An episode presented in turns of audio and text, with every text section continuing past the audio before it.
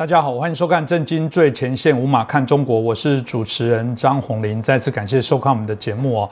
呃，最近我们看到这个国际情势啊，这个还是持续的混沌哦。当然，呃，中共的二十大之后，当然也会有许多大家认为重大的一些中国情势的一些变化。那我们在看到，也有人在看到现在这个好像还是隐约有这些邪恶的这些。啊，同盟国正在做一些结盟的趋势哦。我们看到，在之前这个我们台湾国安局的局长陈明通，当然这个资讯资料到泰国被外泄。那后来接着在新加坡香格里拉饭店里面，我们看到啊，这个有六国的这些相关的这些首长啊，进到这边开会的资讯资料也不断的泄露，让大家觉得彼此之间这国家之间的这些信任度，大家都开始尔虞我诈了起来。那这部分啊，所谓的这些啊，许多的这些啊，对于啊民主侵害的国家的结盟，我们最近从北韩更是可以明确的看得出来。北韩在最近不断的试射飞弹哦，那特别在啊十月的时候，他们有一个飞弹是飞越啊这个日本的领空哦，甚至掉到他们的这些经济海域，这当然引起国际社会的一些挞伐。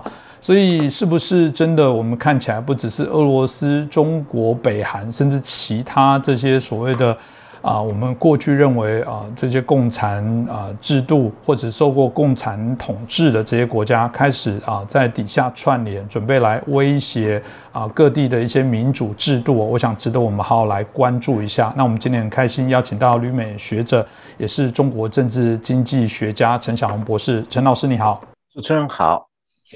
观众朋友们，大家好。是，我想一开始就请教一下老师哦，因为我们看到南韩总统这个尹锡悦上任之后，北韩已经多次哦这个试射这些导弹哦，让我们对于这个南北韩之间的一些发展也都很好奇，到底怎么回事。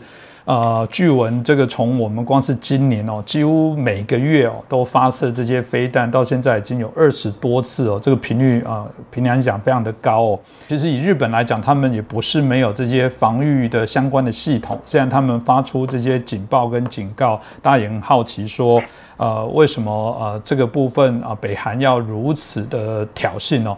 特别啊，过往虽然有些节制哦，这次甚至毫不避讳的直接把这个啊飞弹飞过这个日本的领空，到底这中间会是什么样啊的一些情境？那日本啊对于这些反制到底如何？北韩到底的图的是什么？是不是可以请老师帮我们分享一下？呃，北韩今年是今年以来是一直非常嚣张的，那趁着台海局势紧张，他在配合中共，也制造他对周边国家的威胁。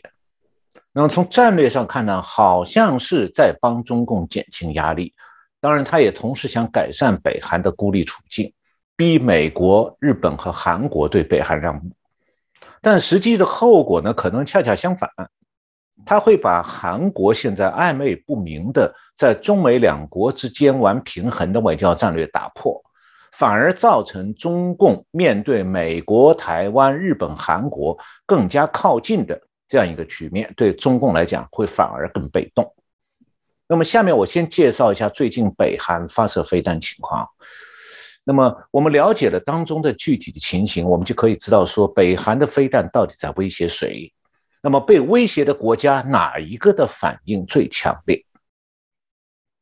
那北韩是九月二十五号啊，从他这个。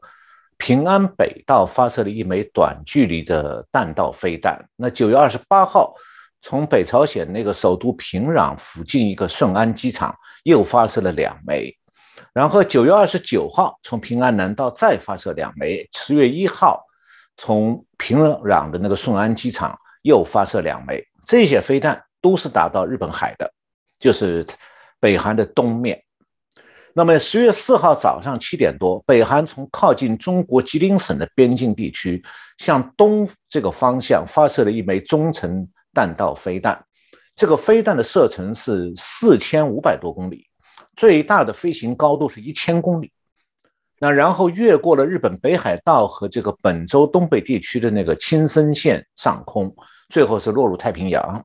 那么日本当时通过这个全国瞬时警报系统监视到这枚飞弹的轨迹，当时是呼吁了北海道和这个青森地区的居民要避难。那么，日本的首相岸田文雄已经强烈谴责北韩的军事威胁，但是日本的反应还是比较冷静的，因为过去多年里啊，北韩用同样手法多次威胁过日本，这次是第七次。那么上一次是二零一七年的九月。但是我现在讲到北韩发射飞弹，这事情没有完哦。十月六号早上六点钟，北韩再次从平壤朝东方的日本海，那么日本海在韩国把它叫做东海。朝日本海又发射两枚短程弹道飞弹，那第一枚弹道飞弹的飞行距离是三百五十公里，飞行高度是八十公里；第二枚飞行距离是八百公里。然后最新的就是十月九号，北韩又在凌晨一点钟向日本海发射两枚短程飞弹，射程还是三百五十公里。那么，虽然北韩的短程飞弹还有中程飞弹都朝东面发射，好像是和南韩没有关系，因为韩国在北韩的南边，不是东边，东边是日本海。但是呢，现在位于北韩南边的这个南韩非常警惕，原因是在于说，这种短程飞弹啊，对日本的威胁并不大，但是对韩国的危险非常大。你不要看说北韩的飞弹是朝东边的日本海打的，其实啊，它只要发射的时候。稍微调整一下短程飞弹的目标方位和飞行轨迹，这些短程飞弹就可以打到韩国的任何地方。所以韩国把这些朝东试射的飞弹都看作是对自己的直接威胁。那韩国的媒体是这样来分析北韩这个短程飞弹的威胁的：韩国的《朝鲜日报》十月六号有一篇报道说，内门射程三百五十公里的飞弹，只要转一个九十度角的目标方位。把目标方位转九十度，就可以打到韩国首都首尔，还有它和光州之间的一个韩国陆军总部。那个陆军总部的所在地叫基隆台。所以呢，《韩国日报》报道这篇文这件事情的标题就是“韩朝鲜的目标是基隆台还是美国航母？”那关于美国航母，问我后边再讲哈。那为什么韩国对北韩这短程飞弹威胁那么紧张呢？因为北韩在发射短程飞弹威胁韩国的同时啊，他还宣布说他最近要准备进行第七次核试验。那这次核试验是为了用战术核武器的。那战术核武器是用在地面战场的，也是用短程飞弹发射。也就是说，北韩的战术核武器试验，如果试过了以后，他只需要把战术核武器的核弹头装在同样的短短程飞弹上头。用最近打到日本日本海的那同一种飞弹，就可以对南韩实行核轰炸。这就是为什么韩国非常紧张的原因，因为韩国发现说北韩正在威胁韩国的国家安全，所以啊，从这次北韩飞弹发射的后果来看的话，反应比较强烈的倒不是日本，而是韩国。那不，北韩为什么要威胁韩国的国家安全？那这件事情是要回到韩国上一任总统文在寅对北韩的政策，从这些方面讲起的。文在寅呢，在韩国是个左派政治人物。那在朝鲜战争之后的韩国历史上，韩国的左派当选总统对北韩基本上都比较亲善，那文在寅也不例外。那这一点和台湾不一样，完全不一样。原因就是这个韩国和呃。南韩和台湾历史遗产是不同的。那么文在寅任内啊，他最得意一个杰作就是他继续以前那个左派总统金大中的那个叫南北一家亲政策，就是和北韩签订了争取南北和平的军事协议。那么郭文在寅签这个军事协议被称为“九幺九南北军事协议”，是二零一八年九月十九号在北韩的首都平壤。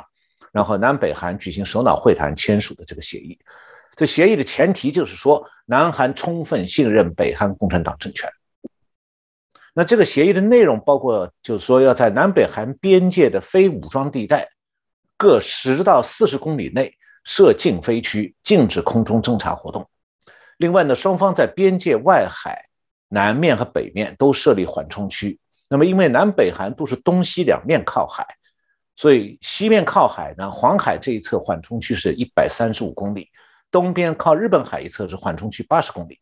在这个缓冲区里头，双方要停止海岸炮、舰炮的射击和海上的演习。但是呢，这个协议签了以后，北韩是无数次的撕毁协议，同时利用这个协议呢，不涉及核武器和飞弹的研发，结果北韩就在大力的发展核武器和飞弹，而韩国军方是老老实实的按照协议在办，最后韩国在吃亏。那文在寅签的这个协议呢，表面上看起来是要维护南北和平，实际上是傻傻的以为说啊，只要双方不在边界发生冲突，这个发生摩擦，南北韩就天下太平了。他根本就没有考虑北韩共产党政权将来会怎么做，所以这个协议中完全没有提北韩的核武器使用，还有北韩的飞弹威胁这些最最严重的问题。那北韩是很清楚知道的，现在已经进入飞弹时代了。那大炮的威胁远远没有飞弹威胁来的重要，所以北韩当时很开心的签了这个协议，然后他抓住这个协议当中的漏洞，可以威胁南韩的那些这个核武器啊、飞弹这些手段，开始提升他威胁南韩的军事能力。那么韩国是怎么应对呢？韩国军方按照这个亲共总统的要求，大幅度减少本来韩国就已经有的可以那种。这个侦察机的这个空中监视能力，因为韩国的侦察机本来对北韩的核设施还有飞弹发射阵地啊，它的侦察机的监视研判能力是决占绝对优势的。那结果南韩把这个优势给放弃了，按照协议，那么很乖乖的遵守协议，而且韩国连无人机实施侦察，它也取消了。另外就是。韩国还很搞笑，他把他住在外岛的火炮部队，还有一种 K 九自行火炮。虽然火炮是住在外岛，但是火炮训射击训练需要用船把火炮运到陆地上、大陆上去，到韩南韩的本土上去射击，以免在外岛射击训练惹怒了北韩。那么现在这些看得很清楚了，一个亲共总统领导下呀，韩国的国防能力在相对的下降。那国家安全就很受到北韩越来越大的威胁。我们都知道，共产党政权的一贯行为是说欺软怕硬，你对他生弹越低，他越神气，越发的予取予求，不断的施压，一直最后逼你跪下缴械。那你要是对他义正辞严、严阵以待，虽然他会恼羞成怒，但他也不会傻傻的自取灭亡的，反而他是会要慎重考虑，说不要轻举妄动。所以，凡是亲共的政权，最后是一定会被共产党政权利用欺负的。那这些共产党政权利用的时候呢，他对你是满脸笑容，但与此同时，他在磨刀霍霍，准备灭掉你。这一点，我们想台湾已经深有体会了。再讲到国民党以前的体会，就美国在抗战胜利以后，国共内战的前夕，就上过中共的当。当时中共是让毛泽东到重庆去和蒋介石谈判，然后在中共的报纸上连篇美累牍的大讲美国的民主如何如何好，把美国的外交官和军方的高级将领都骗了。结果是等到中国中共占领了大陆以后，美国政界才开始反思，说谁丢掉了中国？其实答案很明确，美国的两任民主党总统罗斯福和杜鲁门当时都很傻，联手帮中共做大。那顺便讲一句，这个不久前中共拍了一部谍报头子，中共敌区工作部后来就是叫做中央社会部，又改名叫中央调查部，最后叫国家安全部。这个部门的负责人叫李克农，拍了一部这个电视剧，就讲这个谍报头子李克农的故事，剧名就叫李克农。那其中就讲到中共对国民党政府和军界如何渗透策反的。那国民政府在大陆的失败，李克农发挥了极大的作用，这就是中共一面大讲民主，一面磨刀霍霍的最好的例子。那等到后来，国军大批将领在前线率兵哗变，或者国防部里边要害岗位上的共谍把作战计划送给毛泽东、周恩来的时候，蒋介石那时候已经很难应付了。那这套手法到今天，中共还用在台湾身上。那么韩国的这个文在寅呢，他也这个无知的一厢情愿，不断遭到北韩共产党政权打脸，这是偶然吗？是不是他个人愚蠢、智商太低呢？的问题在于说，韩国确实有一批傻傻的左派选民就要投票支持这个亲共总统。那本来共产党政权就不可信任的，那北韩共产党政权和中共政权是一样的。那谁要是去信任共产党政权，其中的原因呢？除了像文在寅这样，就是他在意识形态上其实亲近共产党那个马克思主义意识形态的。除了这个原因之外，还有个因素，他就是想有一股政治势力想通过和共产党政权握手言好，在国内政治上谋取利益。那么这个时候能不能看清这种局势，就要对选民考验。呃，韩国的政党轮替是不断发生的，但是呢，选民在改选另外一个政党的时候，他们有没有说考虑自己过去看错了亲共政党的错误，因此有所反省呢？看来未必啊。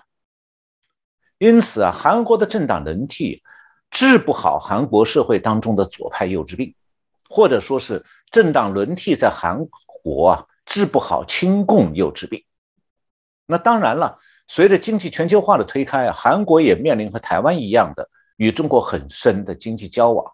那么这又导致商界的亲中倾向啊左右政坛的政策。那现在文在寅下台了，新上任的这个总统尹锡悦啊。虽然他没有亲共幼稚病，但是他有商业亲中病。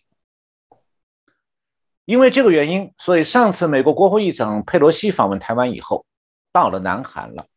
但是这个韩国总统尹锡悦，尹锡悦呢是避而不见。他这样做的原因啊，据韩国中央日报的一个总编副社长叫李夏庆，他今年八月八号在中央日报上发了一篇文章。标题叫做“亏待佩洛西是让韩国自取其辱的行为”。那这个中央日报的总编李夏庆就认为说，韩国总统尹锡悦之所以回避佩洛西，其实是怕得罪中共。然后这个李夏庆在他写的这个社论当中说，现在我们要对中国必须挺起腰杆，只要韩朝鲜的威胁仍然存在，韩国外交的基础应该是韩美同盟，这是不可动摇的事实。只有这样，中国才能对我们改变态度，才会真正开始尊重我们，而不会只在嘴上说说相互尊重。那现在呢？韩国总统尹锡悦已经尝到苦头了，这苦头不是佩洛西给他的哦，是北韩的金三胖给他的。所以我说啊，北韩现在这个密集发射飞弹，是把韩国暧昧不明的这个中美两国之间玩平衡的外交战略给打破。他现在逼得尹锡悦是要公开抛弃前任亲共总统的那个亲共的国防政策。那据韩国《朝鲜日报》十月七号报道说，韩国政府现在在讨论什么呢？就北韩要是宣布进行了第七次核试验，把战术核武器这个研发可以试验用可以用了，那南韩就只好宣布废除九幺九南北军事协议了。就是那个亲共总统签了个协议，对韩国是有害。无益，一点好处都没有，害了韩国。那么韩国的安全部门是表示说，要履行南北军事协议的基础是相互依信赖。那如果韩国强呃，如果朝鲜强行进行第七次核试验，那韩国就没有继续履行军事协议的名分和时效性。那么韩国是有美军驻扎的哦。尚且还会发生这种亲共政权误导国家安全方向这样的重大错误。那台湾是没有美军大量兵力在那驻扎，那美台湾是怎么能够不警惕韩国的前车之鉴？何况啊，北韩现在并没宣布说他要全面占领南海，有没有这样的计划或者战略？那么中共他是已经公开宣布他的王太之心的，所以这种时候。台湾的选择里还能包括一家亲吗？我们从南韩的南北一家亲里看到了教训。是老师讲的非常的啊清楚哦。这个过去，尤其是我们现在在谈到许多对有中国还抱有一些幻想，认为中共哦这个基本上对于台湾还是视同是所谓的同胞，两岸一家亲的部分哦。嗯，老师前面已经讲的很直白了，这个任何相信中共的，最终都会被利用、被欺骗哦。历史上就是如此哦。当然，回到日本哦，啊，这一次北韩所发射的这个火星十二号中长程的弹道飞弹哦，那翻越日本的上空，当然也造成日本包含啊某些地区的这些列车啊，甚至停驶啊，发动这些警报啊。当，国际社会不断的挞伐跟谴责啊。那有人也说，哎，其实以日本来说。他们应该也有足够的一些啊防卫的一些能力哦。那大家也很好奇，说日本在这一次啊所面对北韩啊飞越上空啊这个飞弹的这些挑衅哦，他们到底是什么样的一些回应的状况？到底是抱有怎样的一些态度哦？是不是也请老师可以继续帮我们分析？呃，日本的国防实力到底怎么样啊？我看美国之音啊，今年六月二十号有篇报道。他说，日本的现役军人不过二十四万人，好像跟台湾差不多呀。然后呢，在环球火力的排名当中，日本是名列第十七。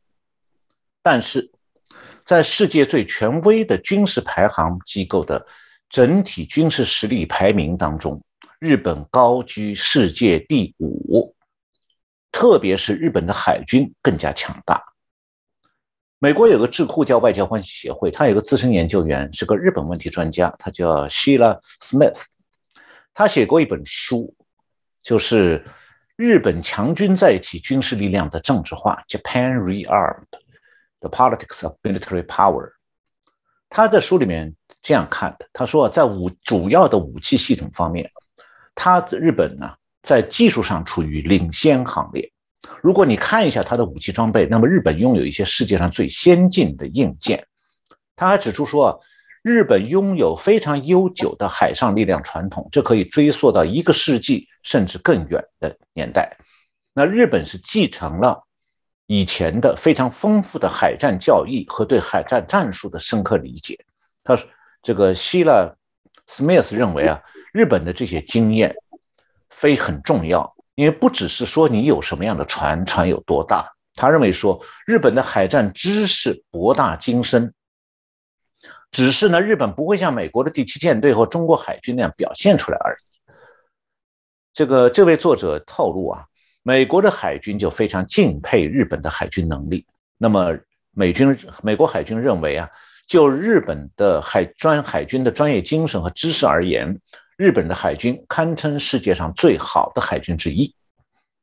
那么他的看法是说，古今中外以弱胜强、以少胜多的战力不胜枚举。他说：“看看乌克兰战争，大家都以为说俄罗斯有一支非常先进的现代化军队，但他战场上和乌克兰之间较量的时候呢，俄罗斯表现看起来不怎么样。所以这位日本军事专家强调说，很难讲日本的军事实力是世界第四还是第五，或者给他一个什么数字。”他说：“人们是可以用一个数字来说明军费规模，来用它来排什么军事实力的高低。”他说：“其实军事实力的高低，只有在战场斗打响了以后，才能真正见分晓。那么就军事实力而言，并没有真正的排名。”我的理解是他讲的其实是说，中共好像海军的吨位很多，军舰很大，但是。你要论海战经验，中共的经验基本上大舰的海战经验是零，所以这种时候吨位和作战经验相比，哪一个重要？当然是作战经验。那么至于日本对这个中程飞弹的防御能力呢？目前当然是日本的军事机密了。但是既然北韩已经多次了，我讲到过是七次发射飞弹从日本上空飞过。所以日本，我相信他早就发展了防御系统，只是日本不会向外界说详细说明而已。那么，为什么这七次北韩飞弹威胁日本领土，日本都没有击落这些飞弹？关键是在于说，日本只会击落真正对日本国土构成威胁的飞弹，但没有必要去击落在高空路过的飞弹。这句话。我想强调的是，高空路过，不是说每颗飞过日本的飞弹都要击落。你像这次北韩发射的飞弹，日本当然很容易侦察到。那北飞弹啊，它发射以后的轨迹啊，它朝着目标区飞过去的时候，它是呈一个抛物线，跟炮弹似的。那么这一枚飞越日本的飞弹呢，它射程是四千五百公里，在空中一共飞行二十分钟。那么它经过日本北海道和东北地区的上空以后，就日本的本州的东北地区上空以后呢，落在日本东面三千多公里的中太平洋。那按照它的射程轨迹，还有日本的地理位置来估计的话，就是说，这枚飞弹飞过日本上空的时候啊，就是它从发射从北韩发射了以后，这个飞弹正在往高空飞，往上飞，它才走完了它整个射程的三分之一。那如果把这个轨迹画在一个三维空间图上的话，它抛抛物线的那个最高点是发射以后飞了两千公里的时候。那才到了最高点，而经过日本的上空的时候，这个飞弹才飞了一千多公里，正处在这个如果这抛物线是这样来看的话，左半段这个抛物线，当时飞弹经过日本的时候是在这个左半段中间这个位置。那么在这个左半段的轨迹的阶段呢，飞弹呢是在继续爬升，朝轨迹的最高点飞过去的。所以啊，飞弹经过日本上空的时候，实际上。不是朝下打，是朝上飞。也就是说，你从平面地图上看，飞弹正在穿过日本，但是你要从飞弹在空中距离地面这个垂直距离来看的话，飞弹的位置飞过离日本的时候，它的实际位置是离日本越来越高，起码离地面几百公里。当然，它对日本就不会构成实质性威胁了。那只要这样的飞弹是一种虚张声势的恫吓的话，它不构成对地面的实质性威胁，那让它走过去是最佳的选择。否则的话，你如果把它在高空路过的时候把它拦截击落，反而会有残骸会掉到日本自己的地面上。这就是为什么日本没打，没去打算击落这个飞弹，原因就在这里。换句话讲，就你不去打它，它不会掉下来；它你去打了它，它反而掉在你领土上造成破坏了。本来它是往上走，越走越。越走越高，离日本越来越远了，不是越来越近。那么，因为是日本军方从这枚飞弹发射之后的轨迹就可以判断说，飞弹距离日本的距离始终是在几百到上千公里，然后它落点呢离日本有三千公里之遥，所以实际上啊，呃，日本也是有能力击落这个北韩的飞弹，但是它没有用。就是日本有两种飞弹可以，一个是在军舰上发射的。这个对高空实施拦截叫做标准三型飞弹，另外一种是在飞弹飞向目标的最后阶段拦截的，就在这个飞弹的抛物性曲线最后阶段拦截，那种是爱国者三型的这个增程飞弹。但日本有这种飞弹，他认为没有必要用。是，谢谢老师啊的分析哦，特别在贺锦丽到这个韩国的时候，到南韩。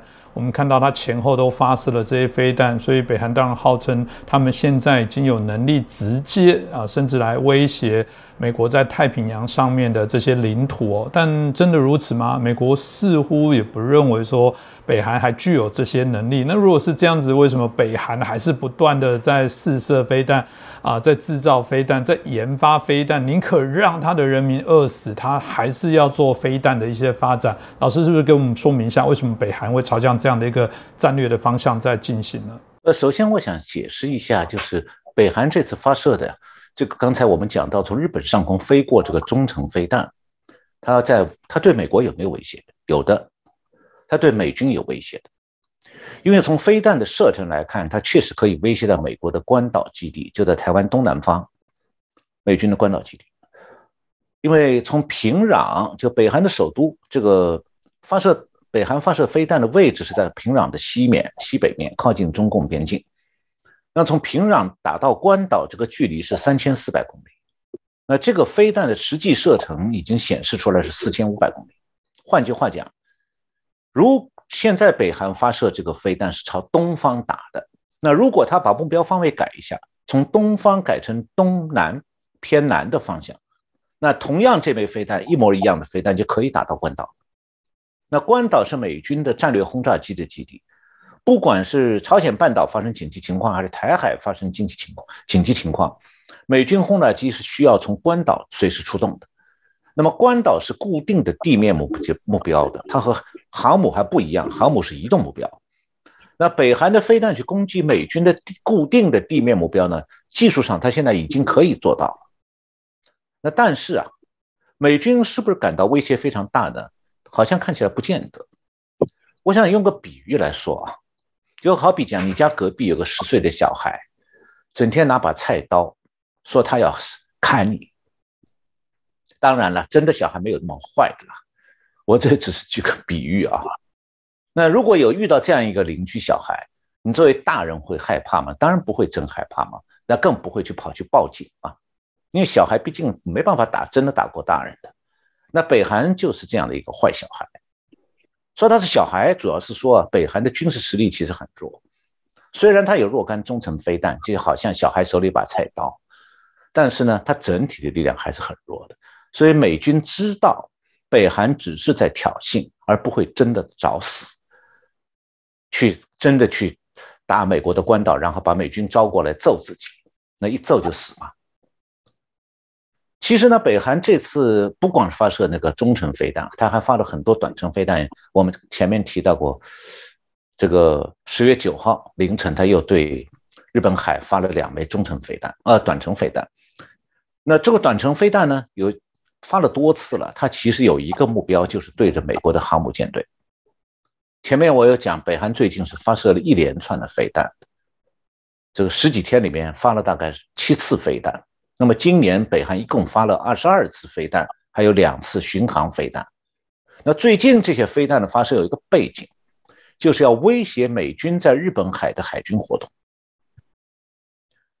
今年九月呢，美军的航母舰队啊，在朝鲜半岛东部这个日本海海域和韩国海军举行了韩美联合演习。演习之后呢，九月二十三号，美军的里根号航空母舰这个核动力的航母呢。就开进韩国的釜山港整部，那北韩就从九月二十五号到十月一号，对着日本海一共发了四次短程飞弹。那美军的航母舰队没有理睬北韩的飞弹，所以他在韩国的釜山港整补之后呢，就继续在日本海训练。然后十月四号就发射了北韩前面我你们讲到了，十月四号又发射中程飞弹向美军示威。当时呢。美军的航母舰队得知北韩的这中程飞弹基地开始做发射准备的时候，因为他不不知道北韩的飞弹会朝什么方向发射，所以美军的航母舰队这个里根号曾经从日本海向南移动，避免风险。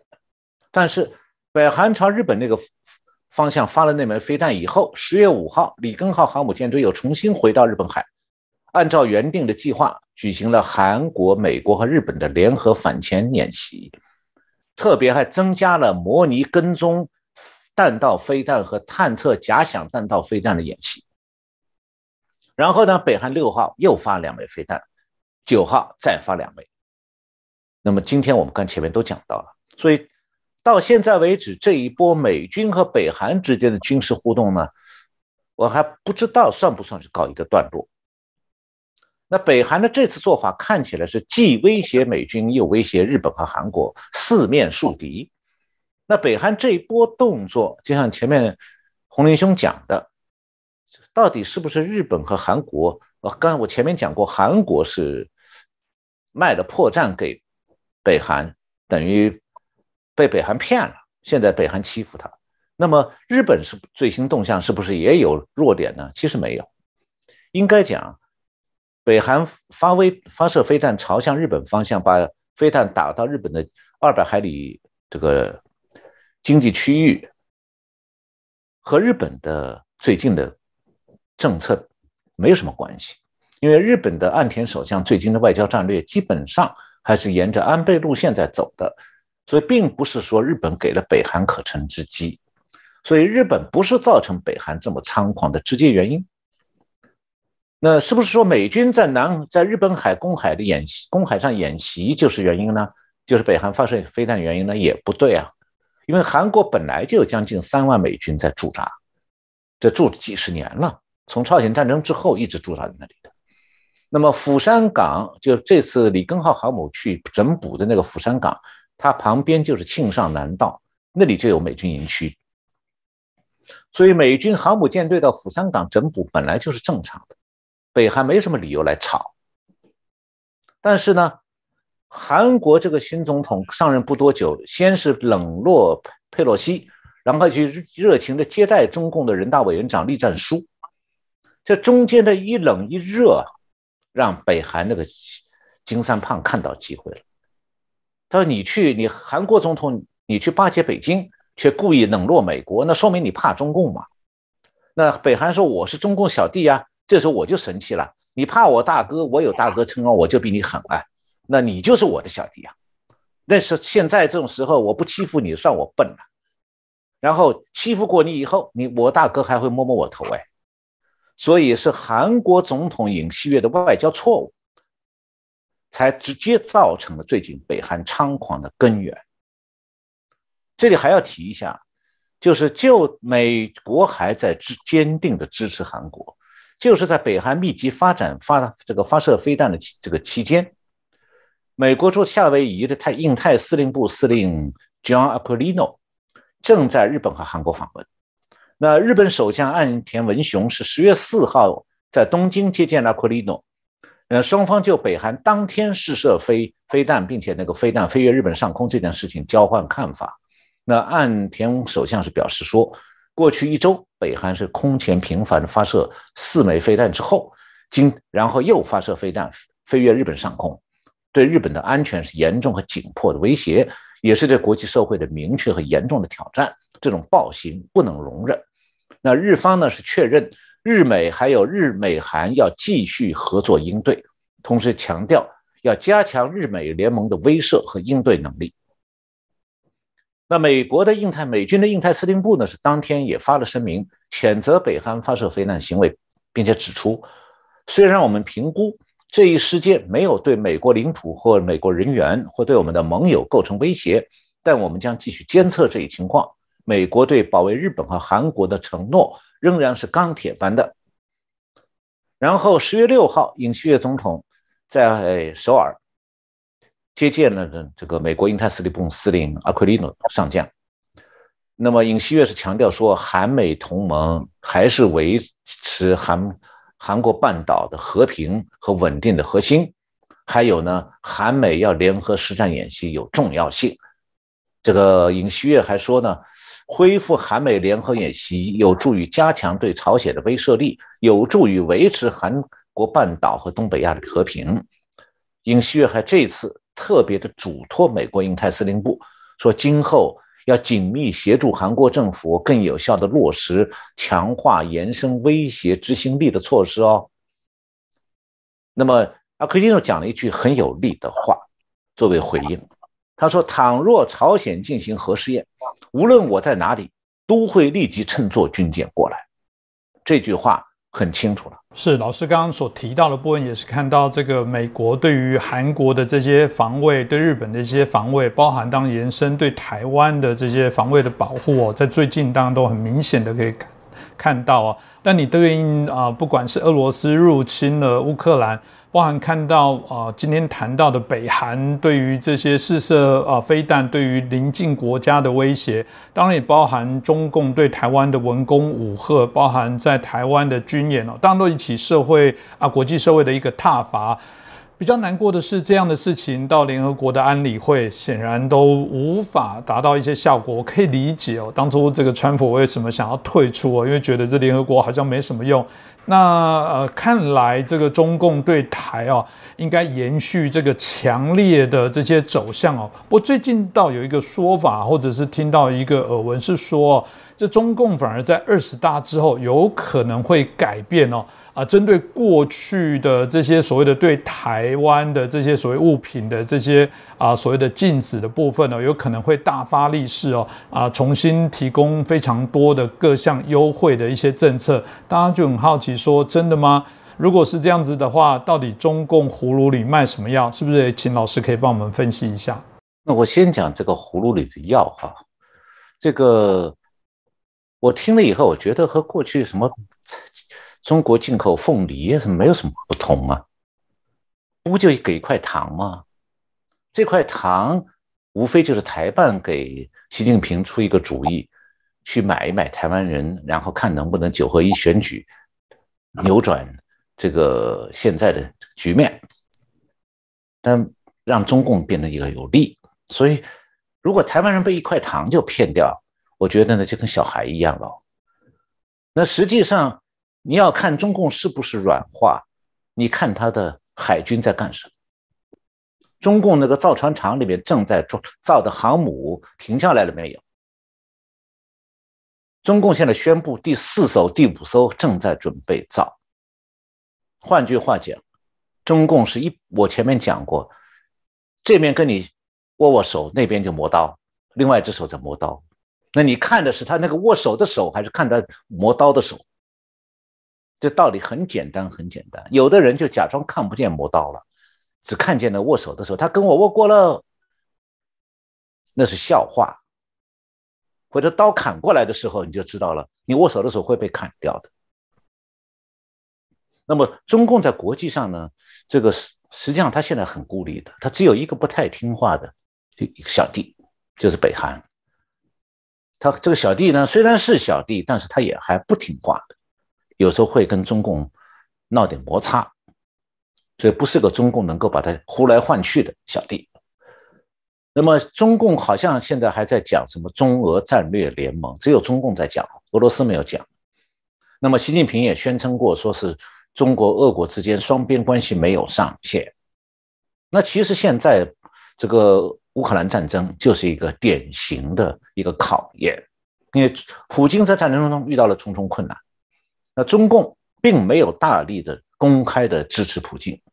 相反是小心翼翼的在避免和欧美国家发生冲突，所以中共在乌克兰战争这个问题上，他现在也变得首鼠两端了，就很势利的。你普京打不好，我对你态度也就不那么暧昧，或者说那么谄谄媚了。那中共对北韩也是十分势利的，就共产党政权之间他们的相互关系从来是非常势利，这他们一向的特点。北韩我们都知道，他一向处在困境当中，因为他共产党的制度实际上已经失败了，造成说北韩现在是日益贫困化。但是金三胖他是不敢放弃独裁的，因为他一旦放弃独裁，他就只有流亡北京了。那这种状况下，金三胖其实是无路可走。那么中共呢是会给他一点资源，但数量非常有限，比方石油会给他一点。所以中共对北韩的政策其实讲的很。很清楚，就是他的这个援助政策，就让北韩共产党政权饿不死。但你要北韩想过得舒服一点呢，就没门了。所以北韩真正现在想要什么？他知道他那个大哥不会真饱让他吃饱的。他真正想要的是和美国谈判，换取美国给的好处。那么这样的话，美国给的好处会多一些，这样才能让北韩打开困境。但金三胖这个算盘呢？早就是司马昭之心，路人皆知了。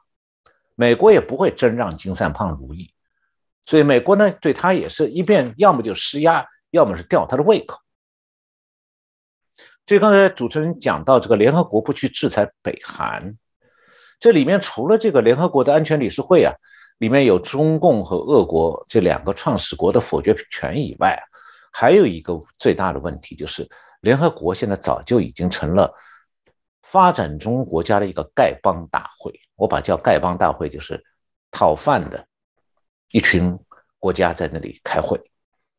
那么一大批非洲和拉美国家是吃准了，说现在欧美国家是左派意识形态当道。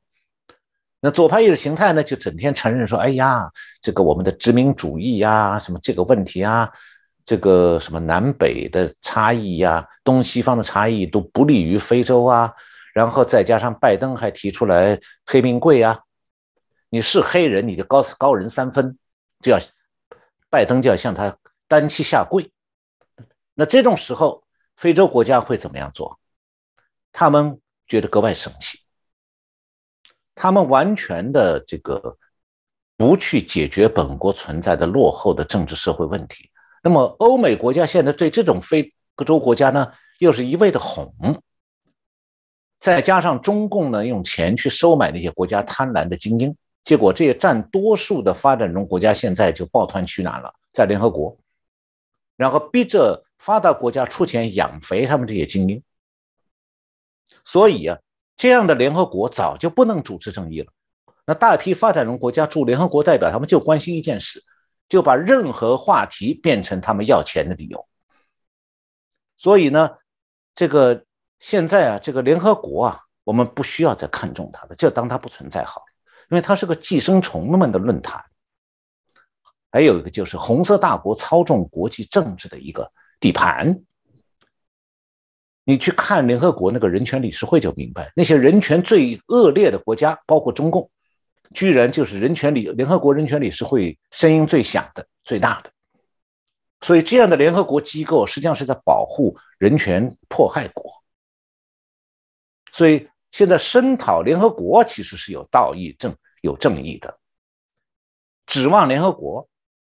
没有必要。是，谢谢小毛老师哦，这个清楚的也让我们了解哦。这部分还是提醒大家必须要关注。一开始老师所提到，中共在选前哦，有可能又释放一些利多啊，希望来蛊惑台湾的民众，因此啊，又减少了对于中共的一些呃警惕哦。那这当然呃，是否一块糖就会马上大家被收买了？这我想也考验台湾人民的觉醒的一些程度哦。啊，诚如我刚一开始所说的，其实我们看到，不管是过去我们国安局长在啊这个泰国所有的资讯被啊泄露。帮我们看到这个啊，美中澳啊日相关的一些国家，在新加坡、香格里拉的饭店的一些资讯也被外移哦。其实你可以发现，这些不良善的国家，它啊出其不意的在各个不同地方都在做渗透。台湾人如果没有这些觉醒，没有这样的一个警惕性呢，我觉得未来被卖的可能就是我们自己。今天再次感谢陈小龙老师，也感谢大家的收看。那如果喜欢的节目内容，也希望你们帮我们转传、按赞、分享、留言。再次感谢大家，谢谢洪英兄，谢谢我们观众朋友们收看这次节目，我们下次再见。